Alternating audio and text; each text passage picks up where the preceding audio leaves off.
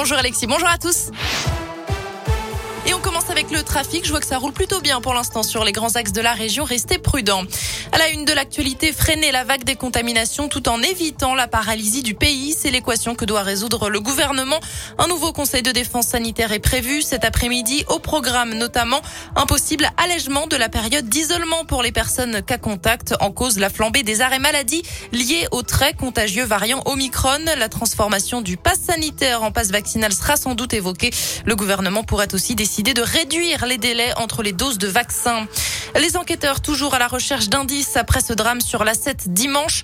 Le corps d'un homme a été retrouvé dans une voiture qui a pris feu à hauteur de Chasse-sur-Rhône en Isère. La voiture, une Ford Fiesta bleu nuit, roulait dans le sens Saint-Étienne-Marseille. Un appel à témoins a été lancé par la CRS autoroutière.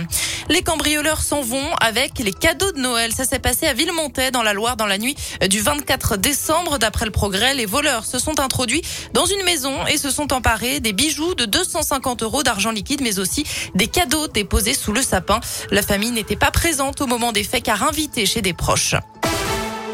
Quelques jours avant le passage à la nouvelle année, Radio Scoop vous propose de revenir tous les jours cette semaine sur ce qui a marqué 2021 dans notre région.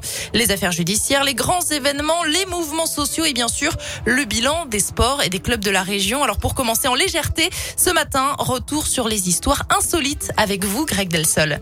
Et on commence par cette info à la fois gourmande et locale. Une pizza aux 1000 fromages. C'est un youtubeur qui l'a réalisé à Lyon en septembre dernier et c'était visiblement loin d'être un bleu. Alors pour être précis, il y avait 834 fromages différents dessus, suffisant pour entrer dans le livre des records. Les juges ont dû galérer hein, pour les compter.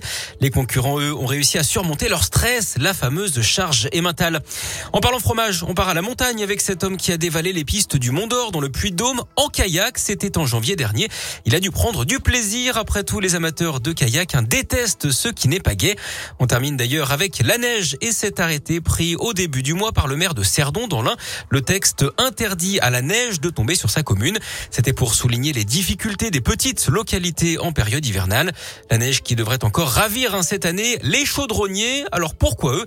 Eh bien parce qu'ils adorent le ski de fonte. Merci Greg pour ce récap. On termine avec du sport et du basket. La Gielbourg reçoit Orléans ce soir, coup d'envoi à 20 et puis en rugby, je rappelle que le match entre Brive et Clermont a été reporté à cause des cas de Covid recensés à l'ASM.